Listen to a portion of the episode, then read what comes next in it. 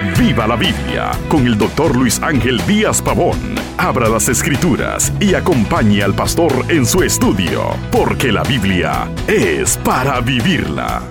Reciba la paz del Señor con mi saludo. Hoy reflexionamos sobre el capítulo 3 de la carta de Santiago. Podemos identificar a los cristianos maduros por su actitud hacia el sufrimiento, eso lo vimos en el capítulo 1, y por su obediencia a la palabra de Dios, lo vimos en el capítulo 2. Ahora Santiago nos dice que el hablar del cristiano es otra prueba de madurez, es decir, cómo habla el Hijo de Dios. Leemos y oímos muchas palabras todos los días y nos olvidamos de lo maravilloso que es una palabra. Cuando Dios nos facultó para hablar, nos dio una herramienta con la cual edificar, pero también puede convertirse en un arma de destrucción. La exhortación la miramos en los primeros dos versículos. Santiago advierte, no os hagáis maestros muchos de vosotros. La razón los que enseñan serían juzgados más estrictamente que los que escuchaban. El cristiano inmaduro no debe convertirse en maestro antes de estar listo.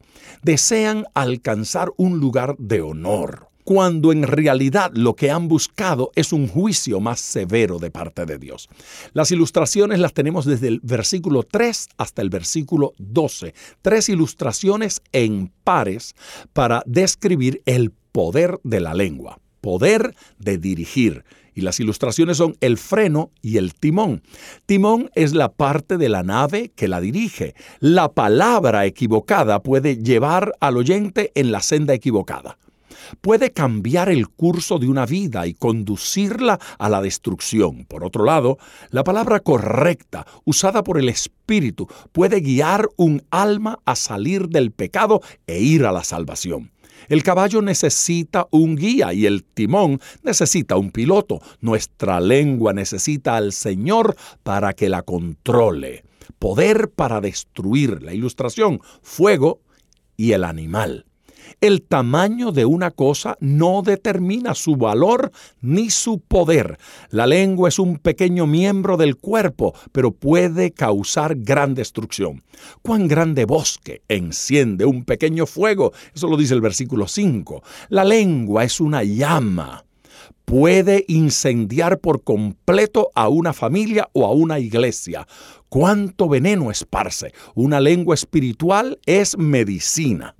El poder para deleitar la fuente y el árbol son las ilustraciones. Es imposible que una fuente produzca a la vez agua dulce y amarga. Y es imposible que la lengua hable a la vez bendición y maldición. De la misma manera, un árbol no puede llevar dos clases de fruto. El fruto de labios debe ser siempre espiritual. La aplicación de todo esto la vemos de los versículos 13 hasta el 18. Es trágico cuando el cristiano le falta la sabiduría práctica para dirigir sus asuntos. Hay dos fuentes de sabiduría. La lengua del creyente puede estar llena de la verdadera, la de lo alto, o la falsa, la de abajo. La sabiduría falsa.